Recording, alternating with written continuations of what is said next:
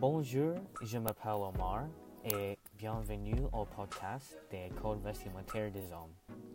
Aujourd'hui, je parlerai de la code vestimentaire et quelle est la plus efficace de toutes les options dans la salle de classe. À commence, il y a beaucoup d'écoles comme Taft qui ont un code vestimentaire. Aussi, il y a beaucoup d'écoles qui ont un uniforme et des écoles qui n'ont pas de code vestimentaire. Je suis allé à une école qui a un uniforme. J'ai eu besoin de porter chemises à col, des pantalons habillés et des cravates. J'aime les uniformes parce qu'ils sont faciles à la matin. Je n'ai pas à m'inquiéter de que je porterai. Dans l'école, tout le monde porte la même chose et il n'y a pas de problème. Aussi, il n'y a pas distraction dans les classes.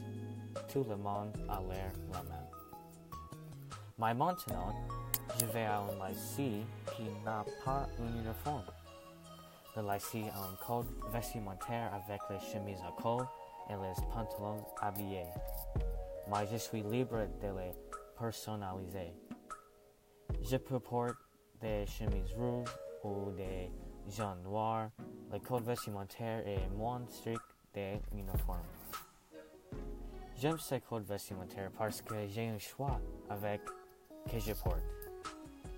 Il y a aussi des écoles qui n'ont pas de code vestimentaire. J'essaie d'Andover et beaucoup de lycées publics qui n'ont pas de code vestimentaire.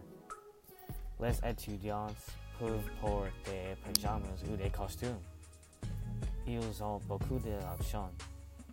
Dans cette école, il y a beaucoup de uh, lugares parce que tous les étudiants n'ont pas les mêmes quantités d'argent.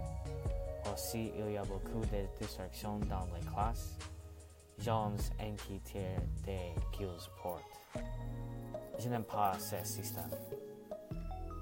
La question est quel est le mieux? L'uniforme est bon parce que c'est facile et il n'y a pas de problème, mais il ne supporte l'expression.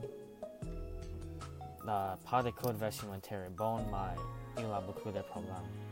Je pense que le code vestimentaire à Taft intermédiaire est le mieux.